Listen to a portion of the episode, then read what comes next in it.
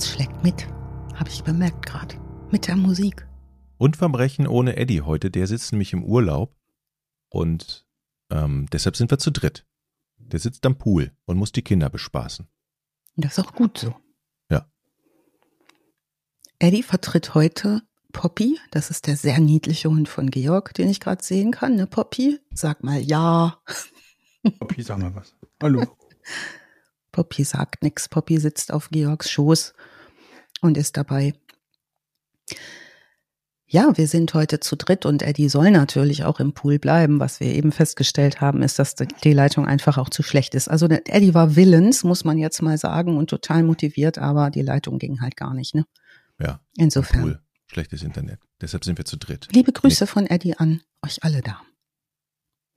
Was hast du uns mitgebracht, Alice? Wir waren ja letztes Mal in der großen, großen Stadt Berlin. Und weil Hauen wir da, hauen wir da wieder ab zum Glück. ja, jetzt geht's nach Ostwestfalen. Freut ihr euch? Warte In, mal. in deiner eigentlichen Ostwestfalen. Heimat quasi. Ostwest, Ostwestfalen. Sekunde mal. Da fällt mir Ost zu Ostwestfalen. Jetzt könnte Gütersloh, zum Beispiel, sehr gut, ja. Bielefeld, Ja. Fällt auf jeden Fall. ähm, Soest. Ist das Ostwestfalen? Nee. Nee, ich glaube nicht, ne? Ist das, nee, nee. das ist nicht mehr Ostwestfalen. Mehr habe ich jetzt auch nicht auf der Pfanne. Gütersloh und Bielefeld. Da bist du aber für einen Rheinländer schon sehr gebildet, denn wir wissen ja, dass der Rheinländer der natürliche Feind des Westfalen ist, ne? Das wissen wir ja, dass die eigentlich in einem Bundesland zusammengefriemelt worden sind und Fertig. dass die aber sozusagen vom Wesen diametral sich entgegenstehen. Ich habe halt Glück als Ostwestfälin. Ich habe halt auch noch einen rheinischen Urgroßvater, der war Samtspinner in Köln und ist dann ausgewandert. Daher Okay, kommt ich bin das. jetzt Rheinländer, gebürtiger Rheinländer in Hilden geboren. Das ja. heißt, wie, sind, wie ist der Unterschied jetzt zwischen den Rheinländern und den Ostwestfalen? Ich habe Naja, das man immer so gelernt, oder dass die, dass sie so ein bisschen stacksig im Kopf sind, die Ostwestfalen, so ein bisschen stur. Stacksig im Kopf hören wir gar nicht gerne. Wir reden Okay. recht wenig, also ich jetzt nicht, aber Mhm. die anderen, die allermeisten anderen. So, und ähm, der Ostwestfale ist doch eher eine ruhige Natur. Regt sich auch ungern auf, redet auch nicht so viel. Also ich kann mich dran erinnern, als Kind stand ich auf dem Bauernhof meiner Großeltern mit meinem Onkel gerne mal am Feldrand, schaute Richtung Berg. Berg, sagt man da in Ostwestfalen. Und wir redeten so nichts und irgendwann sagte mein Onkel dann, jau. Und dann sagte ich auch, jau. Mhm. Und da war ja eigentlich alles gesagt, ne? Mhm. Jo. Jo. Habt ihr auch, äh, bei Genau. uns im Rheinland gibt's ja so, so Dialoge, die, Ja. die sich nach einem festen Muster abspielen. Mhm. Eine davon ist und Mhm. und als Antwort muss. Muss. Beispiel, habt ihr sowas auch oder Ja, zählt das? sowas haben wir auch. Mhm. Ist das sogar noch dasselbe? Ich glaube, das ist noch dasselbe. Das könnte jetzt, hättest du aufgedeckt, sozusagen eine sehr große Schnittmenge. Mhm. Und und muss. Äh, was wir auch gerne zum Abschied sagen, ist jau, denn bis ein andern Mal. Denn bis ein andermal. Mhm. Ja, dann bis ein andermal, ne? Jau. Jau. Es jaut viel. Also ich möchte es mir natürlich mit den Ostwestfalen überhaupt nicht verscherzen. Aber was heute dran ist, ist ein Fall aus Ostwestfalen und mit Bielefeld bist du ganz dicht dran, Georg. Mhm. Äh, äh, Jochen, Entschuldigung.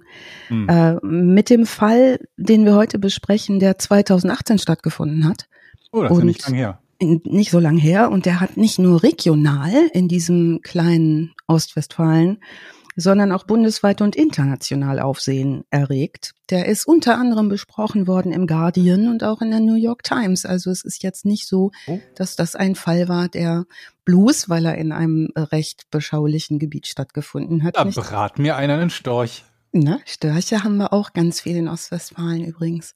Den Weißstorch, den Klapperstorch. Naja, mein Vater jedenfalls sagte zu mir immer, das ist ja total bescheuert, als ich aus der Grundschule kam, weil unser Bildungsprogramm so ablief, dass ich alles Ruhrgebiet runterbeten konnte, Flöze Mhm. und wie die aufgebaut sind und so. Aber mein Vater sagt, ja, wie das und das Flöz heißt, das weißt du, aber wo das nächste Dorf ist, das weißt du nicht, ne? So. Sag mal, ja. Flöz hat doch irgendwas mit Bergbau zu tun. Genau, oder? Bergbau haben wir sehr viel gelernt. Also ich bin, wie gesagt, in meiner Heimat ja auch schon lange nicht mehr, in meiner Ursprungsheimat. aber immer mal wieder da, wenn ich meine Eltern besuche. Wir sind heute in Schloss Holte Stukenbrock. Das ist so 20 Kilometer südlich von Bielefeld. Was. hört man immer im Radio, da gibt's immer Stau. Ja, da ist immer Stau und da ist zum Beispiel auch, falls ihr davon mal gehört habt, habt der Safari Park. Stukenbrock. Muss so ein klassisches Ausflugsziel, regional, da fährt man mit so Kann man Kap- da mit dem Auto durch so ein Löwengehege fahren? So, dann guckst du dir so einen ganz dicken, gelangweilten Löwen an, der da sich die Gazellen im nächsten Gehege angucken muss und die nicht essen darf. So ist Mhm. Schloss Ist heute. das so? Warst du da schon mal? Mhm. Ist nicht so spannend, sagst du? Ich fand es als Kind toll, aber ich glaube, die Zeiten von solchen Safari-Parks sind deutlich vorbei. Ne? Weißt du, die Sache ist ja auch die, wenn so ein Löwe nach Ostwestfalen kommt, Hm? dann eignet der sich so ein bisschen auch ja das, das Gusto aus Ostwestfalen an. Und dann ist Ja, das eben vielleicht. nicht mehr mhm. der wilde Jäger, sondern eher so der Ostwestfaler, ist da der Löwe, der auf den Berg guckt Mhm. und sagt, yo, Jo, Gazelle. steck's nicht drin. B bratest du mir die erst? Ostwestfalen-Löwe. Ostwestfälische Löwe. Deshalb hat man, deshalb kann man eigentlich auch zu Fuß durch diesen Park gehen, Das Weil glaube die ich ist nicht die weil Stadt. diese Löwen einfach, die stehen einfach da nur rum. Unterschätzt mir die Ostwestfalen nicht. Bei Bedarf sind die sehr, sehr schnell. Die haben ja unter Richtig. anderem auch damals hier äh, Dings Arminius verprügelt, nee, den anderen. Als die Römer frech geworden, Simserim, Sim, Sim, Sim, Sim, ihr wisst schon. Schlacht am Teutoburger Wald. Ach Leute, lasst mich doch nee, nicht so hängen. 333. Bei Ist so. Issos Keilerei. Ah, der ist aber woanders, ne? Georg, du hast vor einiger Zeit mal zu mir gesagt, lieber Alice, tu mir doch bitte einen Gefallen. So ähnlich formuliertest du es. Bitte leite nicht so lange ein mit Geschichte. Deshalb sage ich euch über Schloss Holte Stukenbrock jetzt nur noch, dass da Ewald Lienen herkommt. Ewald! Der Mann mit dem. Oberschenkel, oder was, der Unterschenkel? Ja, der Oberschenkel. Oberschenkel, ne? Und Oh. hat der Temperament oder hat er kein Temperament? Keins. Aber der war Sag sieben Jahre. St. Pauli-Trainer. Der war sieben Jahre St. Pauli-Trainer. Doch, der Der hatte, hat sich richtig aufgeregt. war der nicht auch hier Hausbesetzer früher mal? Der war richtig Sah so unterwegs. aus, ne? So der ein langhaariger Zeckenzüchter. Nee, der hatte kurze Haare, aber ich verlinke noch mal ein Video Der zu hatte St. früher hatte, Haare. als, Moment, als er noch nee, gespielt als hat, der gespielt als hat, der hat er lange hat. Haare. hat er lange Haare gehabt. Mhm. Als er mit dem Schön. Stollen den Oberschenkel aufgerissen bekommen hat, das ist so ein Genau. Das Foto. ist der gewesen mit dem Oberschenkel. Das ist ne? Das mit ist dem der mit dem Oberschenkel. Oberschenkel gewesen, Alice. Das ist ja ein Fall für sich. Da können wir jetzt schon aufhören. Ja. Einmal das Bild posten. Das war's für heute. Gruselt euch. Tschüss. Das sah Weil ist da, auch, glaube ich, gar nicht wirklich viel passiert, weil das Nein. nur die oberste Hautschicht war und das vermutlich genäht wurde und nach ein paar Tagen schon wieder in Ordnung war, aber es sah ich dachte, das wäre der Muskel Es gewesen. klaffte der offene Muskel. Ja? Ja. Der es Muskel war klaffte da? der offene Muskel. Ich meine, der, hat den, hat den, war- der Muskel war verletzt, meine ich. Ja. Dann, Lien- dann, dann sag mir doch nicht sowas. Jetzt muss ich die ganze Aber Zeit früher hat man dass das ein- schlimmer war, als es aussah. Früher hatte man das einfach getackert und dann hat man weitergespielt. Ja. Da war noch Split drin, alles egal. Zumachen, weiter. Wir liegen hinten. Scheiß Ewald. egal. West da rein. Mir doch egal. Ja, der Ewaldin jedenfalls, ich verlinke den Abschied von St. Pauli von Ewaldin. Das ist einigermaßen niedlich. Also da kann man sich auch noch mal angucken, so ein Zusammenschnitt, wie temperamentvoll der Ostwestfale in, an sich auch sein kann. Ne? Der hat sich entwickelt als zum Temperament. Meinst du? Vollen, ja. Der Aber Ostwestfale an sich oder Ewald Lien im Besonderen? Ähm, Wart ihr nicht auch, ihr seid doch beide in Hamburg gewesen. Die Mhm. Hamburger, die sind doch aber auch eher so ein bisschen zurückhaltend, oder nicht? ja, So ein in der bisschen. Tat. Hm? Die sagen aber nicht ja. Nee, die Ich sagen, glaube, die hab sagen jetzt- gar nichts. Ich, ich, ich dichte Leuten sehr selten so Eigenschaften zu aufgrund ihrer Stadtzugehörigkeit, vor allem wenn ich gar nicht weiß, ob sie von daher überhaupt kommen. guck mal. Das kommt ja Sehr erschwerend durchwachsen hinzu. In Hamburg. Also ich sag mal so, als ich nach Hamburg gekommen bin, als lustiger Hm? Rheinländer in die Stadt und ich wollte mich im Biergarten an einen Tisch, wo ein Pärchen saß, aber es waren sechs oder vier Stühle noch da, Mhm. wollte ich mich dazusetzen. Das finden die Hamburger gar nicht so toll. Dieses Pärchen, stopp. Dieses Pärchen fand nicht gut, dass du dich dazusetzen wolltest. Wollen wir mal mit den Allgemeinerungen aufhören? Ich dachte, du sagst, dieses Pärchen war ich. Nee. Ich wollte mich mit meiner Frau an einen Tisch draußen im Biergarten, zu, wie man das hier im Rheinland macht. Ja. Tag, Na, Trinken wir ein Bier Rutsch zusammen. ein So. Aber das ändert ja nichts an der Geschichte. Du kannst davon nicht auf die Allgemeinheit der Hamburger schließen. nee, stimmt. Da ich davon ausgehe, dass es nicht an deiner Frau lag. Ja, aber wenn man mit Hamburgern spricht, die da geboren sind, Ja. dann bestätigen die das einem schon, dass es ein, ein typisches hamburgisches Verhalten ist, dass man, man Ja. macht das in Hamburg. Und wenn du dir die Biergärten anguckst, dann sitzen da nicht zehn Leute am Nein. Biertisch, vor allen Dingen, wenn sie sich nicht kennen. Richtig. Also nur, wenn die sich kennen, dann machen die das. Du würdest aber als Hamburger, so wurde mir auch berichtet, nicht, du würdest dann nicht an einen fremden Tisch gehen, weil das macht man dann Als nicht. Hamburger im Speziellen machst du das nicht. Dennoch, Nee, die, die wollen auch- das nicht. Also wir können ja sagen, das sind jetzt solche Einzelbeobachtungen, denn wir als Vorn sind ja der vorurteilssensible Podcast, ne? Mhm. Kann man doch eigentlich Mhm. so sagen, ne? Also, dass wir zum Beispiel immer aufpassen, dass wir nicht so verallgemeinern. Ich versuche gerade irgendein Akronym aus vorn zu machen, wo das V für Vorurteile steht. Oder das VO oder Vorurteils- VR. Orientierter Rede. Ähm, Jetzt hm. fehlt das N, das Das wird N, nix. ne? Das N passt zu Das gar N nichts. ist ganz doof. Wie sind wir denn jetzt eigentlich nach Hamburg gekommen? Wir hatten über Menschen geredet, aber ich, Hamburg, Die wollte ich nur mal kurz einen Vergleich aufstellen, aber es funktioniert ja alles nicht. Nein, aber wo es überhaupt keine zwei Meinungen gibt, das ist das ähm, bitte für die Menschen da draußen, die sich das anhören, geht doch bitte auch noch mal auf die letzte Folge von unserem Mutter-Podcast, Podcast ohne richtigen Namen, denn da erzählt euch Jochen was über Luxustoiletten und das ist wirklich nicht ohne. Ganz, ganz toll. Die, die Firma kommt nämlich aus Gütersloh und das ist Siehst in du? Ostwestfalen, ne? Über die ich gesprochen habe. Ah, da Aha. ist die. Verbindung. Ah, verstehe, verstehe. Mhm. Ja, witzig, ne? Also Folge äh, 232 Edelfrettchen Futterhändler heißt die Folge. Äh, da könnt ihr sehr viel lernen und ich bin ja total äh, stolz auf euch, weil ihr untenrum jetzt immer mehr verfeinert. Das geht immer mehr ins Detail, da kann Da man muss richtig, man auch. Also Ja. da geht, das kannst Ja. du nicht. Das ist nicht alles über einen Kamm. Nee, macht ihr gut. Macht ihr gut. Also, äh, wir sind jetzt wieder Glaub in ich. Schloss Holte Stukenbrock, äh, bei Ewald Lien, dem Safari-Park und bei Klaus O. Den wir nicht beim vollen Namen nennen, aber ähm, Klaus ist der Mann, um den Klaus es ohne gehen richtigen wird. Namen. Korn. Wie bitte? Klaus ohne richtigen Namen. Korn. Klar. Korn. Danke. Jetzt kann ich nicht weiter. Ähm, also Klausens Kindheit wird von Zeugen, und ich komme mal kurz auf die Quellen, ähm, Zeugenaussagen natürlich, vor Gericht später mal. Quellen sind jede Menge Zeitungsartikel, Quellen sind ähm, Be Beweisaufnahme, ganz klar, und äh, Gerichtsbeobachter. Ähm, Zeugen beschreiben seine Kindheit, die die miterlebt haben, als schwierig, ärmliche Verhältnisse. Äh, die Mutter ist mit dem Haushalt und den Kindern überfordert. Es ist nicht so gegeben, dass es da so einen familiären Halt gibt. Es wird gesagt, die Mutter sei psychisch erkrankt. Es ist auch von Schizophrenie die Rede. Und es ist auch die Rede davon, dass sein Vater überfordert ist bei dem Versuch, die Familie zusammenzuhalten. Der ähm, Klaus O. ist geboren 1961 und zwar in Schloss Holte-Stukenbrock, in dieser kleinen Stadt in Ostwestfalen. Und er Ist wird das eine auch, Stadt? Ich habe mir die ganze Zeit ein Schloss vorgestellt. Jetzt bin ich ein bisschen enttäuscht.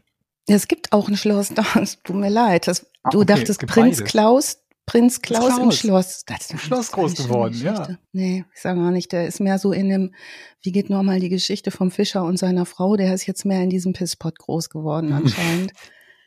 Ähm, Mann. Ja, lief nicht so gut.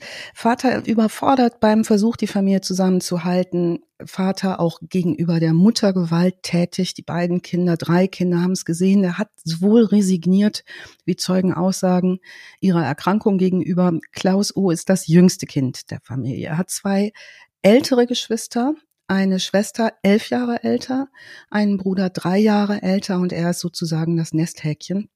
Trotz dieser familiären Vorgeschichte äh, und der großen Probleme und des nicht wirklich gegebenen äh, strukturellen Hals in der Familie hat er eine recht reibungslose Schullaufbahn und macht 1978 seinen Hauptschulabschluss. Er beginnt äh, im August 79 seine Ausbildung zum Betriebsschlosser. Oh, das ist ein schöner Buch. Betriebsschlosser. Herr Schlossert schließt auch seine Gesellenprüfung in einem kleinen Betrieb ab als Betriebsschlosser und äh, soll dann die folgenden Jahre auch als Industriemechaniker und Schlosser weiterarbeiten und zwar sehr solide immer beim gleichen Betrieb. Nicht bei diesem, wo er ausgebildet wurde, denn Mitte der 80er wird er eingestellt bei dem Armaturenhersteller Ari.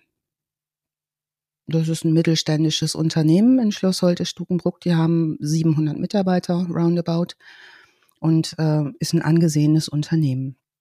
Übrigens auch ein Unternehmen, über das Mitarbeiter sagen, dass es eine sehr angenehme Arbeitsatmosphäre ist. Also wenn man sich das mal anguckt, das Unternehmen und recherchiert, da läuft's ganz gut. Also alles so gut soweit dafür, dass er nicht Ja, so. Ich muss ja nochmal sagen, Betriebsschlosser, ich würde so gerne mal mit Metall umgehen können, schweißen Oh ja. können, dass man sich so irgendwas selber Ja. zusammendengeln kann. Ich weiß noch nicht was. Und ich würde das so gerne sehen, wenn du das machst. ich auch. Ich war mal stark verlobt mit einem Schlosser. Oh, Mhm, stark verlobt. Mhm. Das ist eine rechtlich übrigens wasserdichte Aussage, das habe ich im Studium gelernt, das ist stark verlobt. Wenn man das deutlich vor Leuten gesagt hat, muss man heiraten, sonst muss man ins Gefängnis. Nein. Mhm, Aber nur die Frau, oder? Ja, genau. Na gut, dass wir diese Regelung Der, mal der klargestellt Hund haben. und der Mann bleiben frei. Schön. Die Frau muss ohne Pudding ins Bett. Das stimmt alles gar nicht, Leute. Oh, ist der Lügen-Podcast. Nein, er ist wirklich sehr gerne äh, Schlosser anscheinend auch. Und ähm, ich kann dir mal sagen, Jochen, was der Schlosser, mit dem ich stark verlobt war, gemacht hat, der konnte zum Beispiel solche äh, Alukisten fürs Motorrad als Gepäckkisten hat er geschlossert. Das ist geil. Super. Also Leute, die sowas quasi maßfertigen können, was Ja. ein Schreiner aus Holz baut, aus Metall Ja. bauen zu können, ist halt Ja. nochmal, das ist wie mit den drei kleinen Schweinen. Ja, Als Schreiner bist du quasi das Schwein mit dem Stroh äh, und ja. als Schlosser bist du das Schwein mit dem Steinhaus. Welches Schwein sind wir? In der Mitte. Okay. Wir können beides nicht.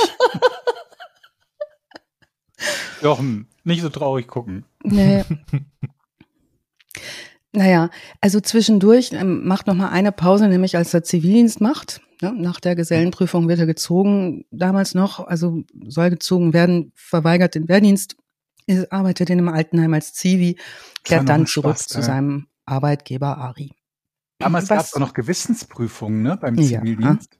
Ja. Das, für diejenigen, Das denen das gerade gar nichts mehr sagt, wenn die alten Herren hier reden. Ähm, Zivildienst war ähm, eine Form des Ersatzdienstes für die Wehrpflicht. Wenn man also keinen Wehrdienst leisten wollte, dann durfte man grundsätzlich zumindest den Dienst an der Waffe verweigern. Dafür gab es aber ursprünglich mal eine Gewissensprüfung, eine sogenannte. Und dann musstest Mhm. du beim, keine Ahnung, ich glaube Kreiswehrersatzamt oder so vermutlich, Ja. ähm, musstest du hinfahren und dich vor ein paar Leute setzen und denen erklären, warum du nicht den Dienst an der Waffe leisten kannst. Zu unserer Zeit, zu Jochen und meiner Zeit war es so, dass man immer noch eine schriftliche Verweigerung abgeben musste, Mhm. eine ausführliche. Und irgendwie bei uns an der Schule haben, glaube ich, alle dasselbe kopiert, irgendwas mit der Bergpredigt oder sowas ganz gut geklungen hat. Mhm. Mahatma ähm, Gandhi ging auch. Mhm. Nach wie vor hattest du auch zu unserer Zeit nicht das Recht zur Totalverweigerung. Also du Mhm. musstest eins von beiden machen, alternativ drohte dir Gefängnis. Und ähm, die Zeit, von der du gesprochen hast, war es tatsächlich wahrscheinlich noch so, wann war das? Ende 70er, frühe 80er? Mhm. Ende 70er. Dass, ähm, dass diese Prüfung durchgeführt wurde und wenn du da den, den, den, dem Gremium dumm genug gekommen bist, dann haben sie möglicherweise deine Verweigerung abgelehnt. Mhm. Weil ich glaube, dass es da schon mehrheitlich bei uns dann später auch so war, dass diese Verweigerungen eigentlich immer akzeptiert wurden, weil man nichts dagegen hatte, günstige Arbeitskräfte, nehme ich mal an, zu Ja. haben, die ein bisschen im Pflegebereich und im, ja, im Sozialbereich und so aushelfen. Weißt du noch deine Begründung für deine Verweigerung, Georg? Ähm, ja, nee, das war eigentlich fast ganz, also ganz vage. Vor allem das Absurde bei mir war, dass ich mich vorher noch für eine Offizierslaufbahn bei der Bundeswehr beworben habe. Oh, Aber noch bevor die überhaupt bearbeitet wurde, habe ich gesagt, nee, ich habe es mir überlegt, ich möchte irgendwie doch verweigern und ich kann es mit meinem Gewissen dann doch nicht vereinbaren, ähm, den Dienst an der Waffe zu leisten. Und äh, wie gesagt, bei uns an der Schule gab es von irgendeinem aus den Jahren davor ein fotokopiertes Stück der Verweigerung, in dem er sich irgendwie auf Jesus Berg, war das Jesus oder Moses, irgendwer auf dieser Bergpredigt bezogen Moses. hat und Frieden und so weiter und so fort. Äh, irgendwas. Also du hast ja Mhm. nicht wirklich geschrieben, was dich bewegt hat, sondern du hast geschrieben, was du geglaubt hast, Ja, was dafür sorgt, dass die Verweigerung angenommen und akzeptiert wurde. Wird. Ja, also was man weiterhin über ihn sagen kann, ist, ähm, er trinkt keinen Alkohol, er nimmt keine Drogen. Das Einzige, was Zeugen berichten, was auffällig war, ist, dass er literweise Cola trinkt. Kann man jetzt irgendwie auch nicht draus ableiten, dass er später ein Schwerverbrecher wird, denke ich mal. Ähm, 1983 bis 1994, auch da ist er solide und stabil strukturiert, hat eine feste Freundin. Die sagt auch später aus, die findet ihn intelligent, findet seine gute Ausdrucksweise toll. Sie sagt auch, er sei ein guter Zuhörer. Mhm. Ähm, ist jetzt natürlich auch mal so die Frage, ne, wenn eine Person etwas sagt, wie Gespräche sind sehr schön, wenn einer gut zuhört, kann man jetzt immer, naja, ich musste jedenfalls ein bisschen drüber nachdenken, ob ich das mit reinnehme, habe ich jetzt mal gemacht. Sie zieht eine Weile sogar zu ihm. Er lebt noch im Elternhaus, in diesem dysfunktionalen Elternhaus, muss man sagen.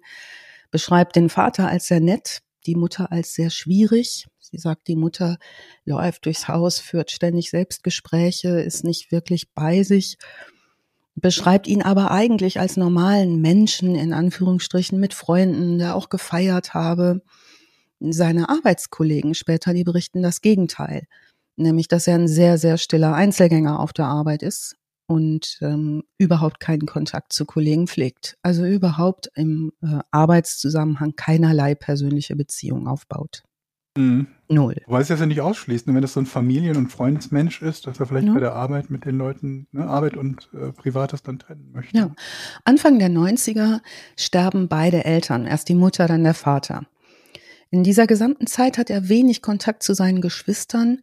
Nach dem Tod beider Eltern nahezu gar keinen Kontakt mehr zu den Geschwistern, was auch dafür spricht, dass der Familienzusammenhalt in seiner Kernfamilie nicht besonders groß ist. 1994 kommt auch dazu, dass sich nun seine feste Freundin von ihm trennt. Vor Gericht wird sie später aussagen, sie trennt sich, weil die Beziehung eingeschlafen sei. Die Trennung ging von ihr aus. Sie sagt, es hat keinen Streit gegeben. Klaus allerdings versucht wohl die Beziehung zu retten, erfolglos. 1997 kommt es zu einem ersten Vorfall in seinem Betrieb. Und zwar hat er Streit mit einem Kollegen. Im Laufe dieses Streits, der sich über einige Tage zieht, wird festgestellt, dass in dem Cola-Glas des Kollegen sich ein Industriereinigungsmittel befindet, es besteht der Verdacht, das sei Klaus O gewesen aus Rache.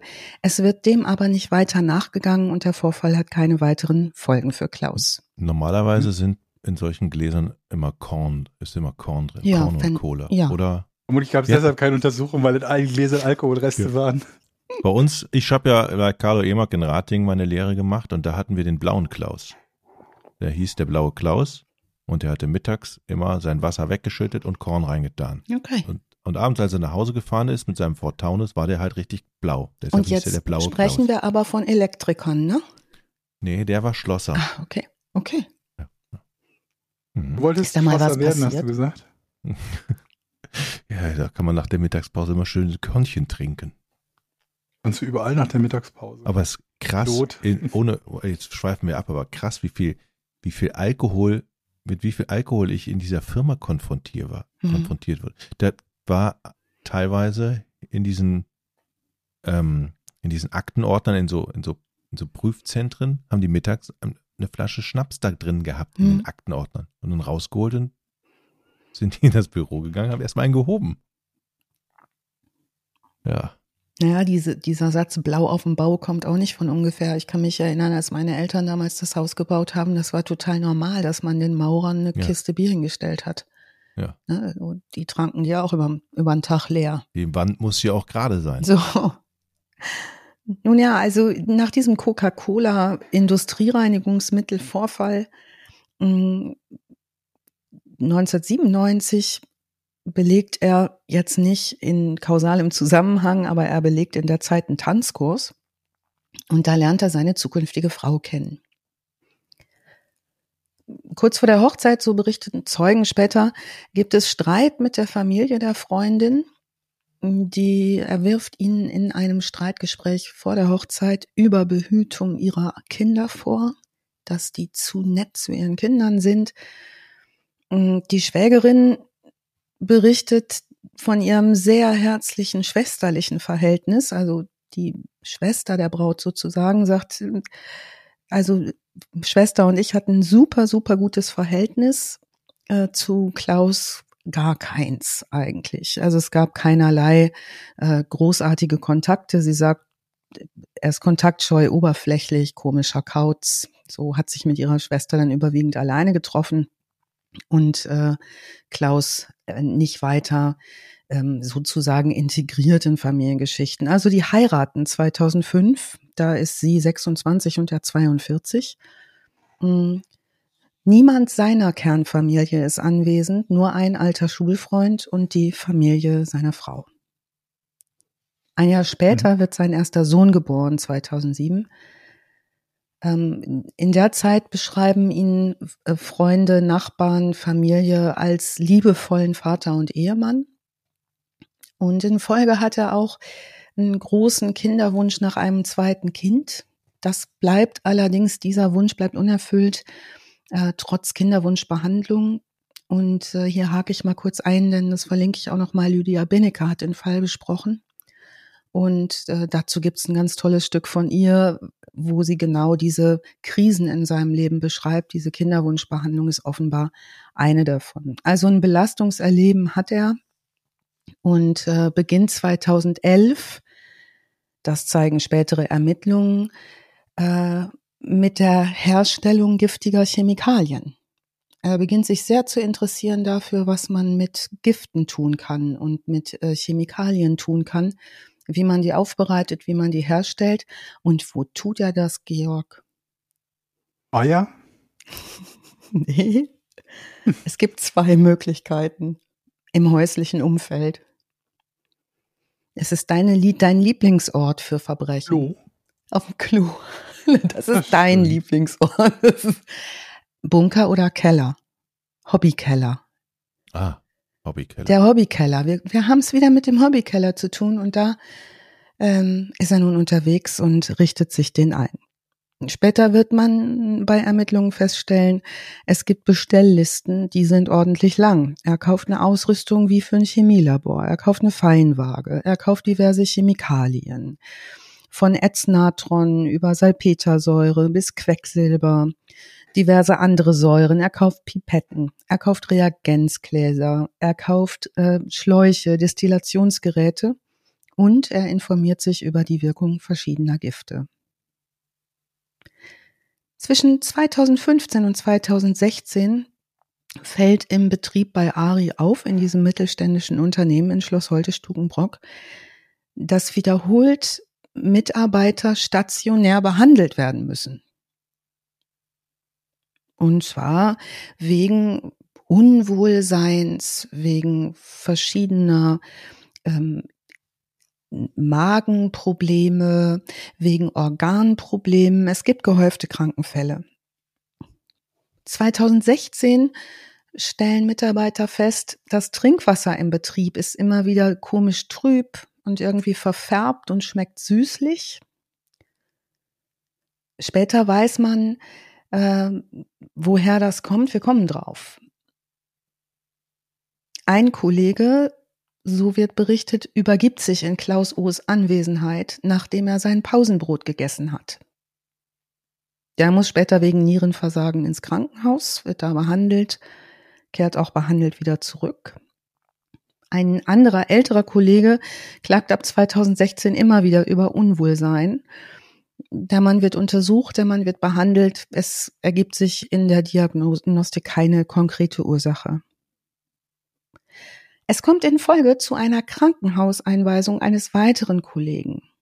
Hier ist der Befund schon deutlicher. Der Befund heißt Quecksilbervergiftung. Ja. Quecksilber hat die unangenehme Eigenschaft, einmal im Körper drin geht's nicht mehr raus, sondern es mhm. reichert sich an. Dieser junge Mann, äh, Nick heißt er, ist Werkstudent bei Ari in Schloss Holte-Stukenbrock. Ähm, dem geht es Galoppieren so zusehends schlechter, dass er ins Wachkoma fällt.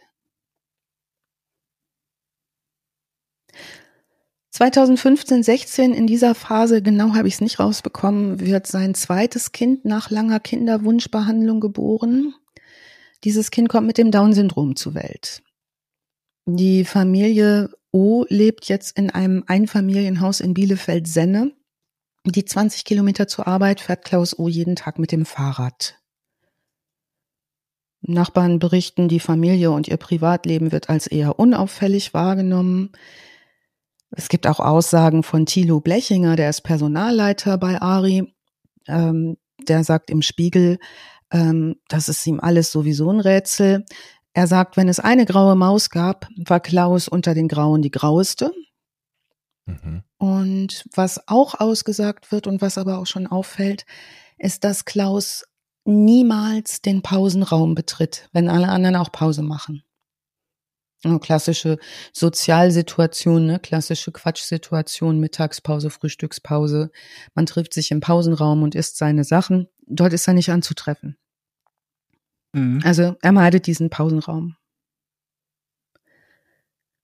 Es kommt das Frühjahr 2018 und nun entdeckt ein anderer junger Mitarbeiter der Firma, Simon R., der im Vorfeld schon wegen Nierenversagens behandelt werden musste, der entdeckt ein komisches Pulver auf seinem Pausenbrot. Also wie alle anderen bewahrt er seinen Rucksack mit seiner Brotbüchse und seiner Stulle im Schrank im Pausenraum auf. Ne, bis man eine Pause macht und geht dann hin, holt sich seinen Rucksack raus und seine Brotdose und macht die auf und klappt die Stulle auf und stellt fest, da ist ein Pulver drauf. Jetzt häufen sich aber auch seit Monaten schon diese seltsamen Krankheitsfälle im Unternehmen. Und diesem äh, jungen Mann Simon wird es nun wirklich blümerant. Der informiert äh, den Betriebsrat. Der wendet sich schlauerweise an den Betriebsrat und sagt, ne, ich will hier, die sind, die sind ja zu Schweigen verpflichtet. Und er geht aber hin und sagt, hier passieren komische Sachen. Guck mal, was ich auf meinem Brot hab. Und mir war vorher immer schlecht. Was ist denn hier los? Der Betriebsrat wiederum kontaktiert die Firmenleitung und die Firmenleitung wiederum kontaktiert den Betriebsarzt. Der Betriebsarzt analysiert das und sagt, das ist eine giftige Substanz und es wird sofort die Polizei informiert. Vor allen Dingen kann man ja auch erstmal davon ausgehen, möglicherweise ist ja auch irgendwie ein Zwischenfall im, im Unternehmen oder es tritt irgendwas aus. Ne? Naja, so. Also gerade wenn du in solchen ähm, Betrieben arbeitest, wo auch mit Giftstoffen hantiert wird, ne, wenn da in irgendeiner Form. Aber ähm, trotzdem, ähm, wie kommt das in, in Spind, in Pausenraum, ja. in, in eine Brotdose? Ja. Also da hat dieser junge Mann Simon R. schon ganz richtig irgendwie gesehen, da stimmt was deutlich nicht. Also ich meine, klar, es kann immer noch irgendeine, in Anführungsstrichen, harmlose im Sinne von mhm. nicht absichtliche Erklärung haben.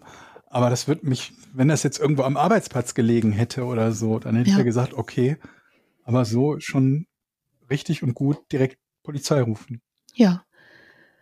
Und die Polizei wird informiert und was die machen, ist äußerst clever. Die sagen, naja, wenn hier im Pausenraum was komisch ist, dann machen wir mal eine Kamera hier hin. Hm, darüber müssen die Mitarbeiter aber informiert werden, ne? Hm, ich glaube heute. Ich weiß nicht, wie das, äh, wann war denn hier ähm, die, der Datenschutzgrundverordnung, äh, wann ist die durchgesetzt worden? Das war um den Dreh, ne? Die DGSVO. Ich glaube, das mussten die auch voll. Du darfst doch, glaube ich, nicht Mitarbeiter überwachen, ohne dass die das wissen, oder?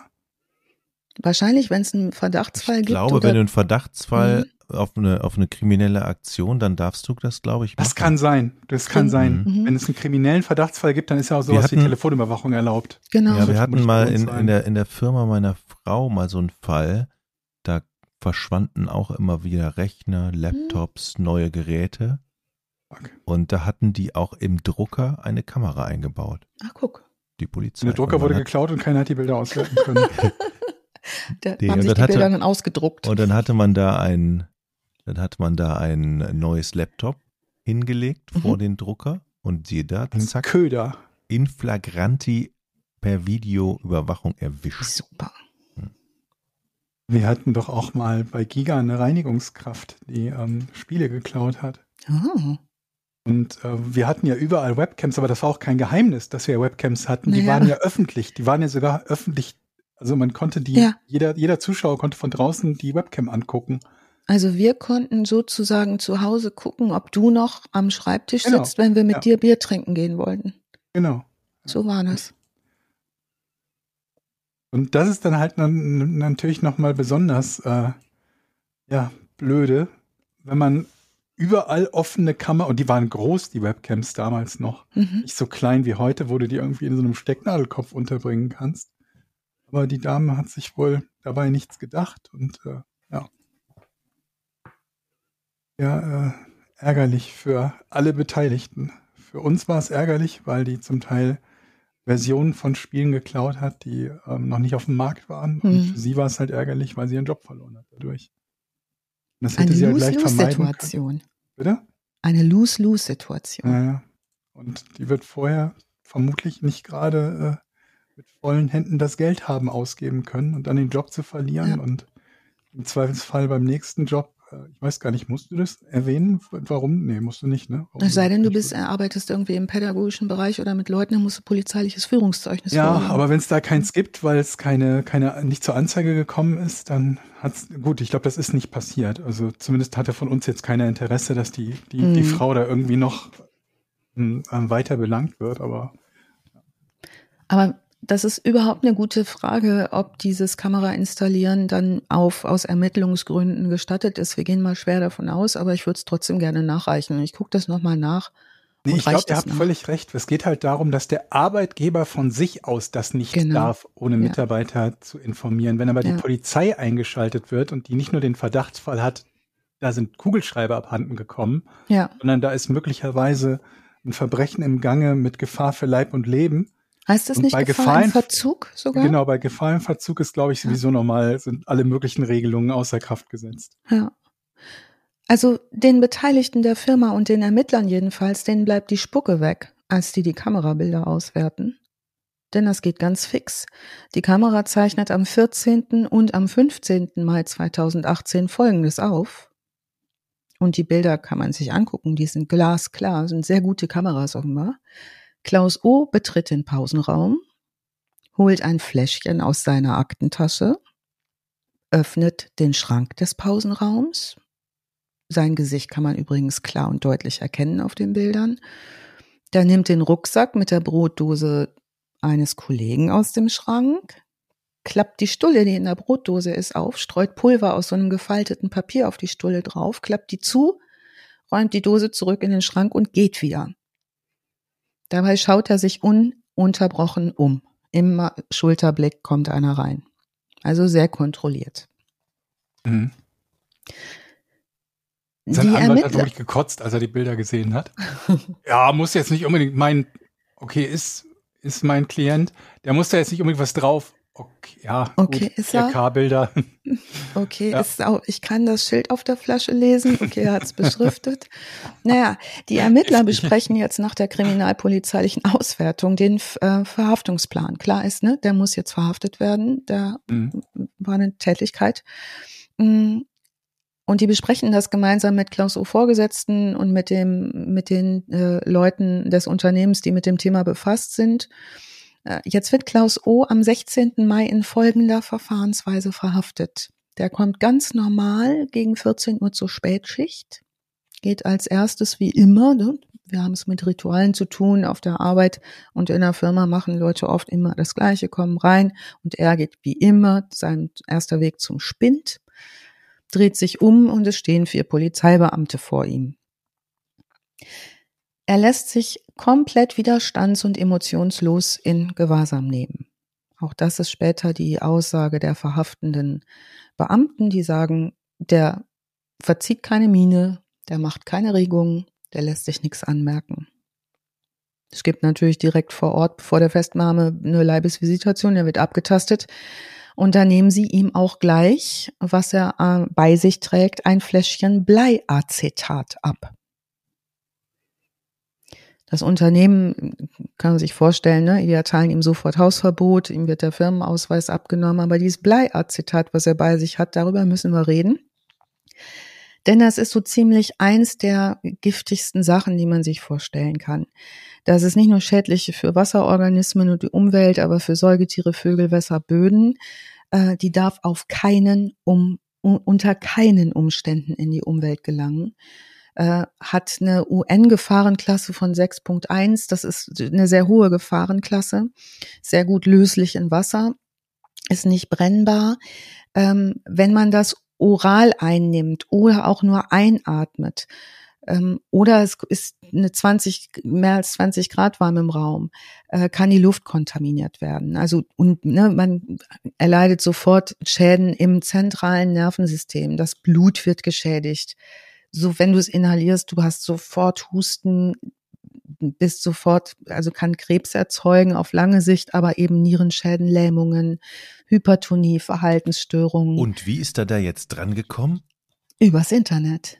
Der hat sich, wie sich Krass. später herausstellen wird, all das im Internet bestellt. Okay. Teilweise kannst du solche Verbindungen auch nur selber herstellen, da musst du nur wissen, wie. Dann kannst du dir die verschiedenen Zusatzstoffe, die du brauchst, zusammenkaufen und dann mixt du das zu Hause selber.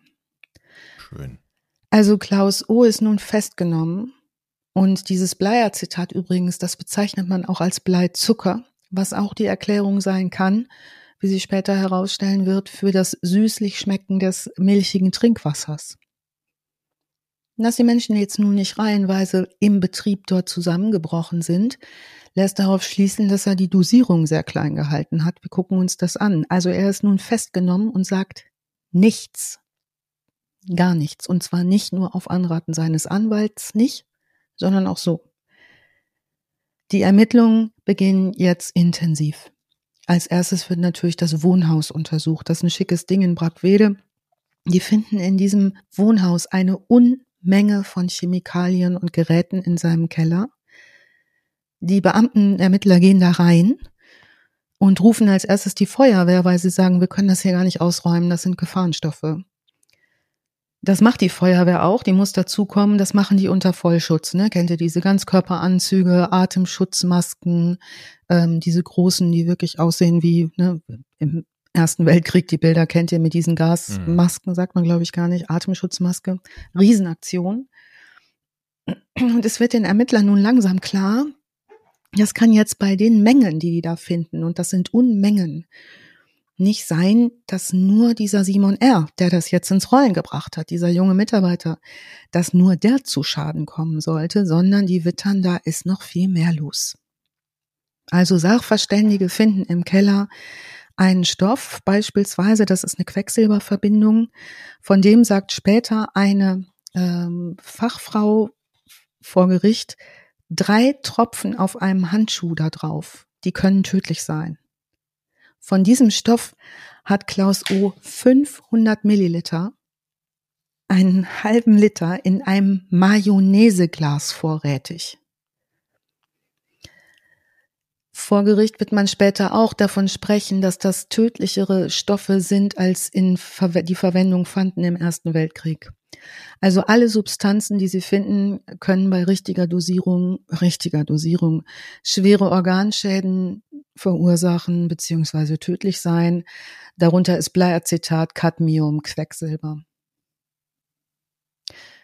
Also besorgt all das im Internet. Was die Ermittler noch finden auf seinem Rechner und auf Papieraufzeichnungen in diesem Keller, ähm, Aufzeichnungen zum Versuchsaufbau, das sind wie so Explosionszeichnungen, ne? wie hänge ich da was an welche Destille, damit was dabei rauskommt. Ähm, da finden Sie diesen Versuchsaufbau, ein Giftgemisch Methylquecksilberjodid herzustellen. Also seine Rechner werden untersucht, Telefone, dies, das. Die Beweislage legt nahe, dass es ein größerer Umfang sein muss als die bisher angenommenen drei Opfer, von denen wir bisher wissen und die im Betrieb aufgefallen sind.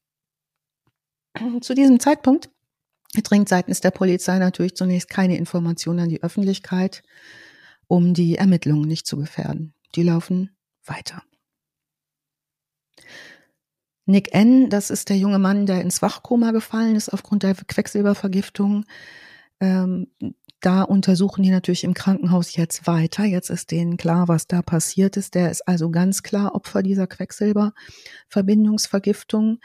Verhöre beginnen. Die Staatsanwaltschaft befragt alles, was nicht nicht und nagelfest ist, das Umfeld, den Betrieb, das meiste davon habe ich euch gerade schon erzählt.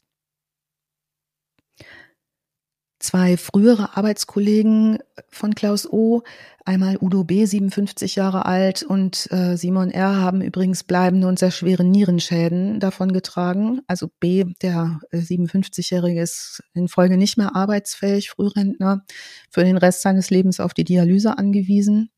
Simon R. auch für immer mit deutlichen gesundheitlichen Einschränkungen. Ähm, die sind natürlich in ärztlicher Behandlung und werden dahingehend gut betreut was nichts an der Tatsache ändert, dass sie letal vergiftet sind, also dass sie einfach damit leben müssen, dass das nicht mehr gut wird.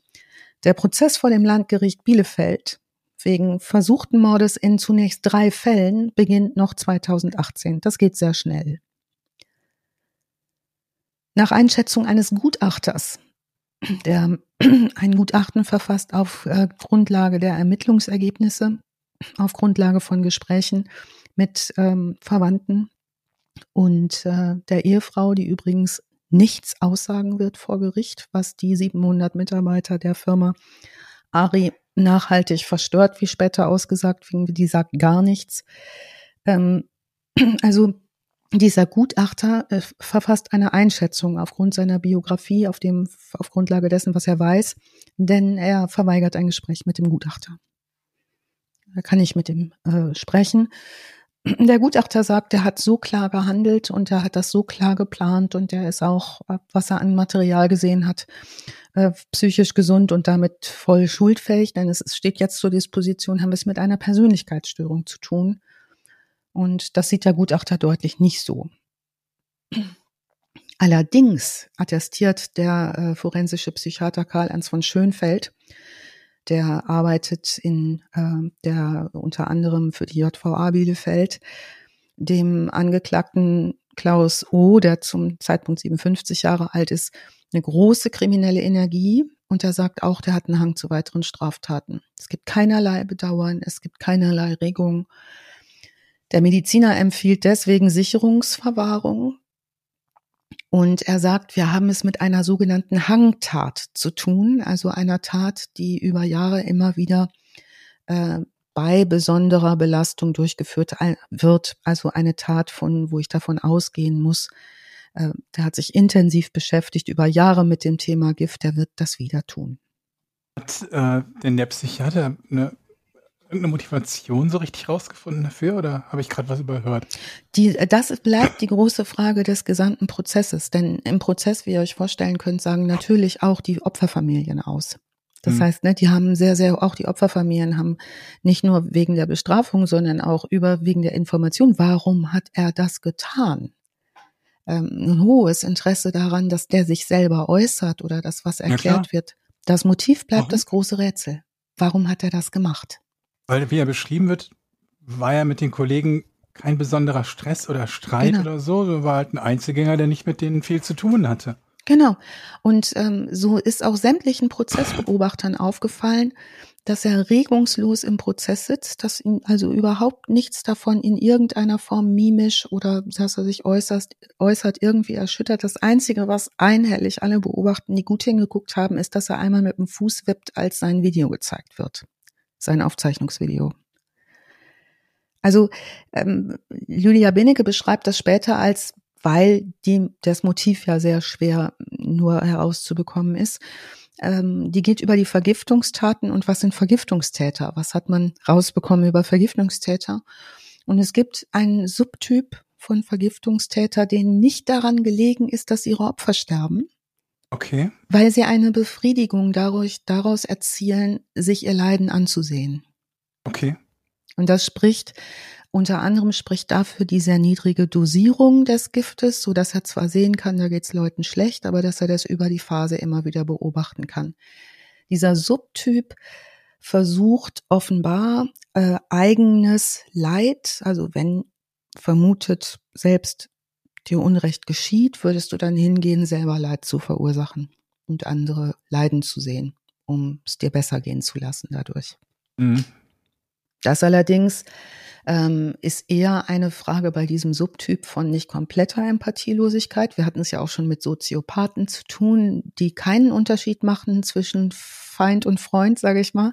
Mhm. Ähm, sondern das ist eine Form von Empathielosigkeit, also mangelndes Einfühlungsvermögen gegenüber Leuten, mit denen er keine persönliche Beziehung aufbaut.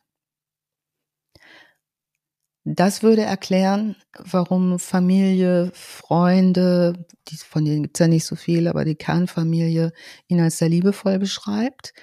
Da er aber gar keinen Kontakt aufbaut zu Arbeitskollegen, vermutet Lydia Bennecke, ähm, dass er die objektiviert. Also dass sie sozusagen mhm. seine Forschungsobjekte sind. Und es gibt auch eine Aussage des Prozesses von einem Mitarbeiter der Justizvollzugsanstalt Bielefeld, der ihn fünfmal spricht und der innerhalb dieser Gespräche mit dem Gefangenen Klaus äh, O in Untersuchungshaft dann noch zur Zeit des Prozesses äh, sagt, Klaus O äh, habe ihm etwas erzählt von, es war wie ein biologisches Experiment für mich. Also, oh, krass. Genau diese Objektivierung. Das klingt irgendwie so, dieser, dieses sich komplett distanzieren, distanzieren, das klingt so ein bisschen wie so Nazi-Verbrecher, oder? Mhm. Die, die, dann auch Familien hatten, ne? Familien haben, ganz normales, in Anführungsstrichen, ja. Leben führen und in ihrem Job oder in ihrem beruflichen Umfeld irgendwas so ja. derart Unmenschliches machen, ja. dass, äh, also etwas Unmenschliches machen und trotzdem nach Hause zurückkehren und dann ja. mit ihrer Familie Zeit verbringen, ohne irgendwie ja. Problem zu haben und ohne, dass es jemand anderem auffällt. Ne? Genau. Die haben es ja da auch noch auf die Spitze getrieben, das Objektivieren ihrer Opfer sozusagen, indem sie sie alle geschoren haben, in die gleichen Anzüge gesteckt, so dass die auch möglichst Punkt, ja. gleich aussahen. Ne? Das ist klar. Also dieser diese Fälle, also jetzt geht's nicht schon weiter. Jetzt könnte man denken, ja gut, wir machen jetzt einen Prozess, jetzt ist das hier gelaufen, ist aber nicht so. Und die Akte ist auch, glaube ich, bis heute nicht zu. Es werden jetzt in Folge alle 21 Todesfälle von ARI-Mitarbeitern seit dem Jahr 2000 untersucht. Ist klar. Läuft muss, noch. Muss sein. Ja, also ja, die gucken ja. jetzt, es sind auch noch Leute krank. Das heißt, es kommt jetzt auch darauf an, was geschieht jetzt mit den Leuten. Daran, danach richtet sich auch das Strafmaß. Ja, wenn jetzt also jemand verstirbt, wird Aber das woher weiß man denn, ob ein Kausal, ah, okay, na gut, bei Quecksilbervergiftungen wird ja. man erhöhte Mengen feststellen, ne? Ja, es ist ein, du hast aber recht, es bleibt natürlich ein Indizienprozess. Der Mann sagt nichts aus, der gibt nichts zu. Ähm, aber der äh, Personalchef von Ari sagt dann, naja, das ist natürlich eine Vorsichtsmaßnahme, seit 2000 alle zu überprüfen. Zum Teil hatten die Leute gar nichts miteinander zu tun. Da waren auch Außendienstler dabei, die hätten gar keinen Kontakt zu dem haben können. Aber am Ende mhm. klagt die Staatsanwaltschaft Klaus O. wegen heimtückischen und grausamen versuchten Mordes in zehn Fällen an. Bewiesen sind die Versuche bei den drei Kollegen, über die wir heute gesprochen haben.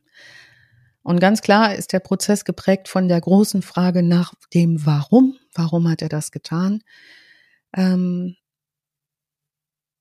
also diese Idee zu beobachten, was Gift anrichtet, ob da Hirnschäden passieren, Nierenschäden.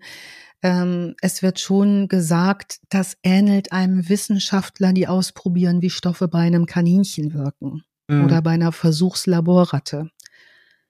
Ähm, angesichts dessen verurteilt das Landgericht Bielefeld den voll schuldfähigen Klaus O. 2019 unter anderem wegen versuchten Mordes zu lebenslanger Haft stellt die besondere Schwere der Schuld fest und ordnet die Sicherungsverwahrung an.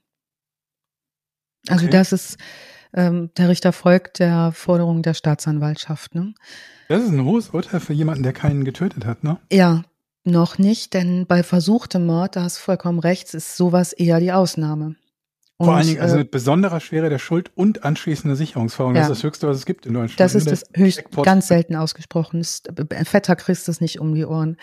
Der Opferanwalt Roland Weber, der sich um die Menschen gekümmert hat, anwaltlich vertretend, die äh, geschädigt worden sind von Klaus O., ähm, der sagt, das hat er in seiner Karriere erst einmal erlebt. Nur mal, wenn mich nicht alles täuscht, äh, liebe Zuhörer, korrigiert mich auch, wenn ich da falsch liege. Wenn mich nicht alles täuscht, ist es auch so, dass heutzutage keiner der noch bis in den 90ern aktiven RAF-Terroristen noch wegen seiner Verbrechen im Knast sitzt. Ne? Die sind alle wieder frei oder leben nicht mehr. Ich glaube, die sind alle raus, ne? Also nur mal, um so eine Verhältnismäßigkeit zu haben, wie es mit lebenslanger Haft in Deutschland aussieht. Selbst in dem, in dem Falle der RAF bei den Terroristen ist es so, dass mittlerweile niemand von denen mehr sitzt. Ne? Und schon seit einer ja. Weile, glaube ich, nicht mehr, seit einer ganzen Weile nicht mehr. Ja. Von daher wegen dieses versuchten Mordes. Ja. Äh, lebenslange Haft und anschließend. Man weiß natürlich nicht, wie lange die Sicherungsverwahrung dauern wird, ne? Ja.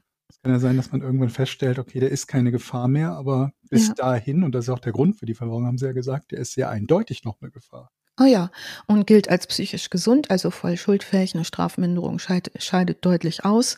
Wie ist das? Ähm, weißt du, Entschuldigung, wenn ich unterbreche, aber das, ist, das interessiert mich immer, weil wir viele amerikanische Fälle haben. Und in Amerika ja. ist es so, dass man jedem, selbst jedem Podcaster, der sich zu Verbrechen äußert, anmerkt, dass der Rachegedanke deutlich wichtiger ist als mhm. alles andere. Da wird ja. immer, mit Justice ist nie gemeint Gerechtigkeit, genau. sondern nur eine maximale Strafe. Auf den Sack. Und dementsprechend ist es halt auch so, dass ähm, es quasi nie eine Schuldunfähigkeit gibt oder nahezu nie. Selbst mhm. bei Leuten, die recht eindeutig irgendwie Stimmen von Satan gehört haben und ihre Kinder ja. in der Badewanne ertränken, ja. ohne jeden ersichtlichen Grund. Alles komplett schuldfähig. Weißt du, wie das in Deutschland verhältnismäßig ist? Na, wir haben auf jeden Fall kein Vergeltungsrecht wie es ja, in Amerika. Ne? Das ist ja also subjektiv, das ist meine Einschätzung, ja. weil ich halt merke, wie, wie, wie krass dieser, dieser Rachegedanke halt in den naja, Köpfen der Richter und auch der, der, der Jury, ja. es gibt ja eine, eine Jury in, äh, in den USA.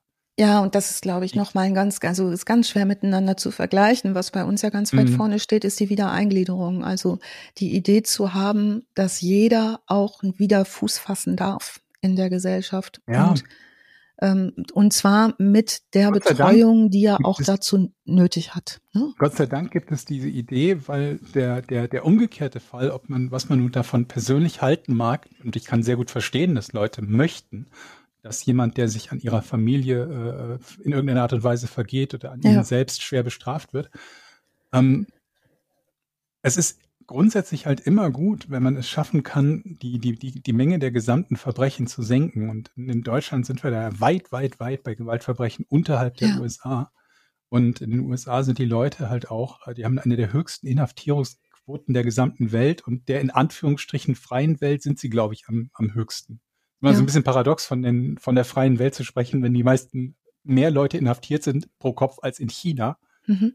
Ähm, und ja, das, das finde ich halt irgendwie immer so, so interessant, weil es so ein paar Dinge gibt, die schmecken einem nicht, wenn es um deutsches Recht geht. Da gibt es ja auch sehr populistische Parteien in Deutschland, die das immer wieder zu nutzen versuchen. Genau. Und die, aber es gibt es in alle Richtungen, ne? also in alle politischen Richtungen, dass immer gesagt wird, diese Person ist freigesprochen worden, obwohl sie XY gemacht hat. Mhm. Dann wird eine Person der anderen Gruppe genommen und gesagt, aber der sitzt im Knast für irgendwas harmloses. Und diese Fälle kannst du halt immer spinnen und dir immer denjenigen ja. raussuchen, dann weglassen, was alles dazu beigetragen hat, dass dieses Urteil gefallen äh, ist. Aber ich finde das, finde das unfassbar interessant, ähm, weil es so ein paar Dinge gibt, die klingen so ein bisschen paradox, wenn man sie hört, was Bestrafung betrifft. Ja. Ähm, gerade wenn es darum geht, dass Leute nicht so hart bestraft werden, wie man, wie man sich das gerne wünscht. Gerade bei bestimmten Arten von Gewaltverbrechen, ohne jetzt ins Detail gehen zu wollen. Aber manchmal ist der Grundgedanke dahinter, wir möchten dem potenziellen Täter eine Motivation geben, sein Opfer am Leben zu lassen. Vereinfacht gesagt. Ja. Wenn du halt ja. sagst, wir bestrafen das alles direkt mit, mit lebenslanger Haft und man dann weiß, naja gut, wenn er jetzt das und das macht, dann kommt er genauso lang in den Knast wie für einen Mord oder so. Dann ist halt die, die, die Hemmschwelle, den Mord zu begehen, um sein Verbrechen zu vertuschen, was ja eines der Mordmerkmale in Deutschland zum Beispiel ist, mhm. ähm, ist halt deutlich geringer, wenn man sich halt denkt, naja gut, im, im Bau bin ich so oder so für den Rest meines Lebens. Warum sollte ich jetzt mein, mein, äh, mein Opfer noch am Leben lassen, wenn es mich dann verraten könnte oder erkennen könnte oder so, ne? Ja, also was wohl sehr Das ist ein bisschen Exkurs, aber mich bewegt das nee, es immer sehr. ist ein wichtiger Exkurs und ich glaube, dass es vielleicht auch gut wäre, dazu mal einen Richter zu sprechen. Das fände ich interessant, mal zu hören, ne, im ja. Strafrecht, äh, unter welchen Gesichtspunkten wird welches Strafmaß verhängt mhm. und warum und mit welchem Ziel. Und ähm, was ja in Amerika zum Beispiel passiert, es kommt ja ganz oft gar nicht mehr zum Prozess, sondern es werden gleich Deals ausgehandelt ne, zwischen mhm. den Anwälten. Also das ja. liegt natürlich an dieser immensen irren Menge an Leuten, die da weggeknastet werden. Ne?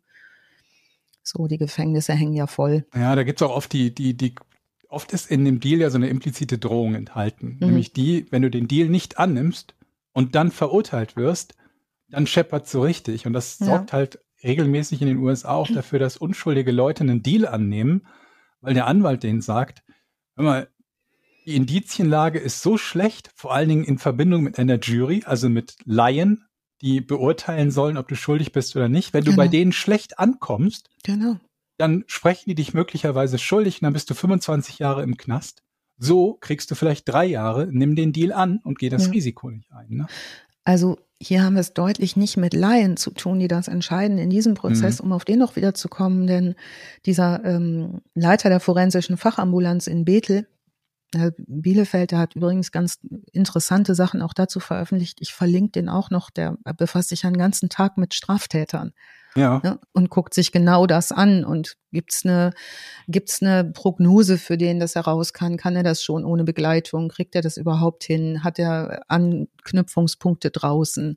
Da wird er ganz mhm. anders mhm. versorgt mittlerweile. Aber dessen psychologisches Gutachten ähm, das ist ein erfahrener Experte. Das schildert er in einem sehr, sehr großen Rahmen und eine Stunde lang hält er da seinen Vortrag. Also der ist da intensiv dran an dem Mann und sagt, er hat halt ein Doppelleben geführt. Ne? Auf der einen Seite fürsorglicher Familienvater, auf der anderen Seite Giftmischer. Es ist auch noch ein Toxikologe natürlich mit im Boot, äh, im Boot mehrere.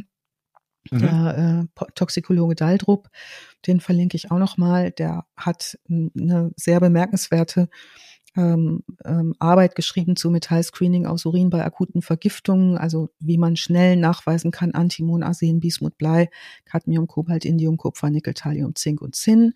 Also daran hört man schon, ne, die setzen da schon Leute dran, die sich auskennen. Also der Prozess im März 2019 nach dem zweiten Ermittlungsverfahren Verfahren bleibt dabei voll schuldfähig, Sicherheitsverwahrung. Ähm, Natürlich wird ins Feld geführt, äh, dass die Mutter von ihm vielleicht an Schizophrenie erkrankt ist, ob das vielleicht erblich sei. Ähm, auch das kann er ausräumen und sagt, nur in den geringsten Fällen sind die leiblichen Kinder erblich von schizophrenen Erkrankungen betroffen. Also auch das wird ausgeräumt. Ähm, die frühe Entwicklung zum Sonderling wird nochmal beschrieben. Aber er schließt eine Persönlichkeitsstörung ebenso aus wie eine autistische Störung. Ähm, Im Gegenteil sagt er, Kreativität, Fantasie, Geschicklichkeit und sein erfolgreiches Berufs- und Schulleben sprechen vollkommen dagegen, dass er nicht kontrolliert gehandelt hat. Und da kommt auch Frau Benecke wieder ins Spiel, Lydia Benecke, die sagt, na, was der, was man vielleicht begründen kann in so einem Fall, ist zu sagen, eine Kindheit, die so außer Kontrolle ist, fördert vielleicht auch einen kontrollierenden Zug. Ne? Und mhm. wie kann ich mehr kontrollieren, als wenn ich jemanden Schritt für Schritt vergifte und mir das angucke? Also es gibt zum Schluss ähm, nochmal eine Entwicklung 2020 in diesem Fall. Und äh, deshalb wird er nochmal verurteilt und zwar zu einer Schadensersatzzahlung in Millionenhöhe, denn der junge Mann, der im Wachkoma liegt, stirbt 2020, zehn Monate nach dem Urteil. Hm. Und damit haben wir nochmal eine Veränderung natürlich. Das ist ein Mord. Ja. Also der Vorsitzende Richter Georg Zimmermann richtet zum Ende des Verhandlungstages ein persönliches Wort an den Angeklagten, der sich weigert, etwas zu sagen, außer dem einen Satz, ich folge den Ausführungen meines Anwalts vollumfänglich. Das ist das Einzige, was er äußert. Der Richter sagt, es ist eine geschützte Rechtsposition, als Angeklagter zu schweigen. Unsere Entscheidungsspielräume müssen ausgefüllt werden. Es kommt auf Ihre Haltung an. Waren Sie es? Und wenn, warum? Die Menschen, die da im Gerichtssaal sitzen, wollen das auch wissen. Er gibt ihm zwei Tage und zwei Nächte Zeit, darüber nachzudenken vor Urteilssprechung. Und das hat Klaus O. bis heute nicht getan. Bis heute kein Wort dazu gesagt. Hm. Ja, und das kann alles passieren in so einem beschaulichen, ostwestfälischen Schloss Holte Stubenbrock. Ja. Easy. Nicht, weißt du, natürlich ist das bei, bei vielen Fällen dieser Art und bei vielen Fällen, die wir behandeln, so, dass man, gerade bei Mordfällen zum Beispiel oder bei Serienmördern, dass, dass jeder irgendwie zufällig Opfer werden kann. Ja.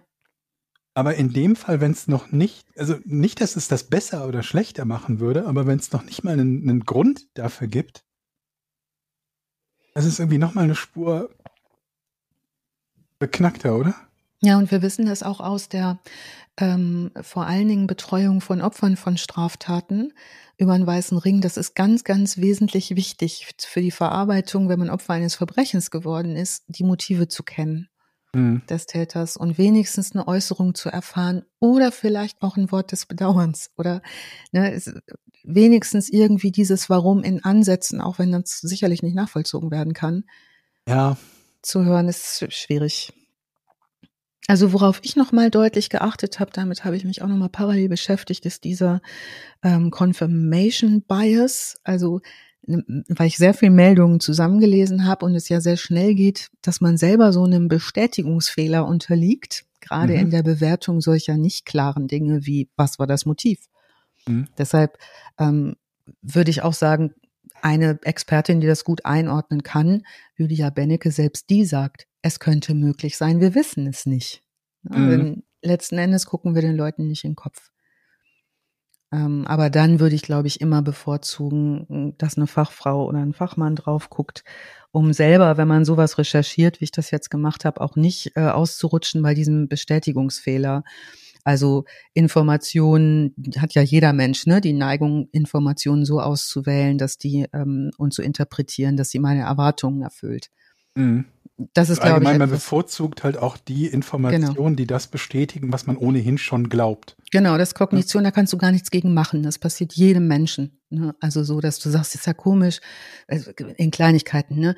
Ähm, keine Ahnung, du hast gerade, beschäftigst du dich mit einem Thema und plötzlich siehst du überall, was zu dem Thema passt. Ja, das passiert sogar Wissenschaftlern permanent. Ja. Ne? Das ja. ist so, es gibt ja dieses Sprichwort, ähm, ähm, ähm, wenn dein einziges Werkzeug ein Hammer ist, dann sieht halt alles wie ein Nagel aus. Und genau. da stellt man halt ständig ja. fest, dass Leute, die Fachleute auf einem bestimmten Gebiet sind, oft Interpretationen wählen, die zu dem passen, was sie halt ohnehin schon glauben und was sich genau. da am besten einfügt. Und das, das ist ein riesen, riesen, riesen, riesengroßes Problem, gesellschaftlich, wissenschaftlich, überall. Ja. Und es ist ein Riesenforschungsgebiet. Also super ja. spannend auch. Also es ja, gibt zum Beispiel Fall. einen Forschungsteil davon, der heißt Filterblase und Echokammer-Effekt. Also ne, ja. woher hole ich mir meine das ist quasi Infos? genau dasselbe. Diese, dieses ja. Echokammer-Ding, das beschreibt ja genau das, dass man sich mit Leuten und Meinungen umgibt, die äh, das wiedergeben, was man ohnehin äh, glaubt. Also nach dem Motto, du hast das Recht, deine Meinung zu äußern, solange du mir zustimmst. Ja, genau. Ja, Alice, vielen Jochen. Dank für diesen Fall. Du hast dir so den Kopf gerieben gerade. Ich dachte schon, oh, Jochen findet es jetzt nicht mehr lustig mit dem Gift gerade für dich. Was Nein, grad, ne? was ich so schrecklich daran finde, ist, dass so, dass so Unschuldige, die überhaupt nicht mit, nichts getan haben, so plötzlich Anschlagsopfer werden in so einer mhm. Firma. Ne? Ja. Wo du sagst so, hey, was hab ich mit dir, Idiot, zu tun? Ja. Mhm. Ne, ich will nur mein meine Stulle hier zum Frühstück verspeisen und du schüttest mir Gift aufs Brot. Weil mhm. du denkst so, warum? Und das ist ja, habt ihr schon die ganze Zeit angesprochen, warum? Genau, ja, und auch da, so. auch das? da, glaube ich, muss man immer aufpassen mit so einem Narrativ. Ne? Wenn eine ganze Firma sagt, das war ein Einzelgänger. Kennt ihr das, wenn eine ganze Schule sagt, das ist ja, ein Einzelgänger? Das ja. war kein Mobbingopfer, das war ein Arschloch. Richtig, ne? Also wer weiß, wer weiß, ne? Gerade in so Kleinstädten ich bin mhm. da immer vorsichtig. Ich möchte jetzt nicht sagen, dass der durchgemobbt worden ist. Und das so. ist natürlich auch keine Entschuldigung, ne? das muss man immer dazu Nein. sagen. Aber wir, sind, wir suchen ja oft auch in unserem Podcast gar nicht mal nach Entschuldigungen für irgendwas, sondern erstmal nach Erklärungen für irgendwas. Ja. Ne? Das verwechseln auch ganz, ganz viele Menschen, ne? die halt ja. sagen, das ist kein Grund für XY. Da habt ihr völlig recht. Das ist kein ja. Grund und keine Entschuldigung dafür, aber es ist eine Erklärung dafür. Und Oder kann damit vielleicht irgendwann mal irgendwem helfen, das in Zukunft zu vermeiden. Genau, und und auch wirklich zu sagen und das auch wirklich genau zu beforschen. Deshalb bin ich ein großer Fan von Lydia Benecke, die da sehr genau und sehr ganz, treffsicher ganz ist. Super Höre sachlich. Ich auch unglaublich gerne zu jedem Thema reden. Ja, ne, und sagt dann so, so, wir haben es hier mit einem Auslöser einer Tat zu tun.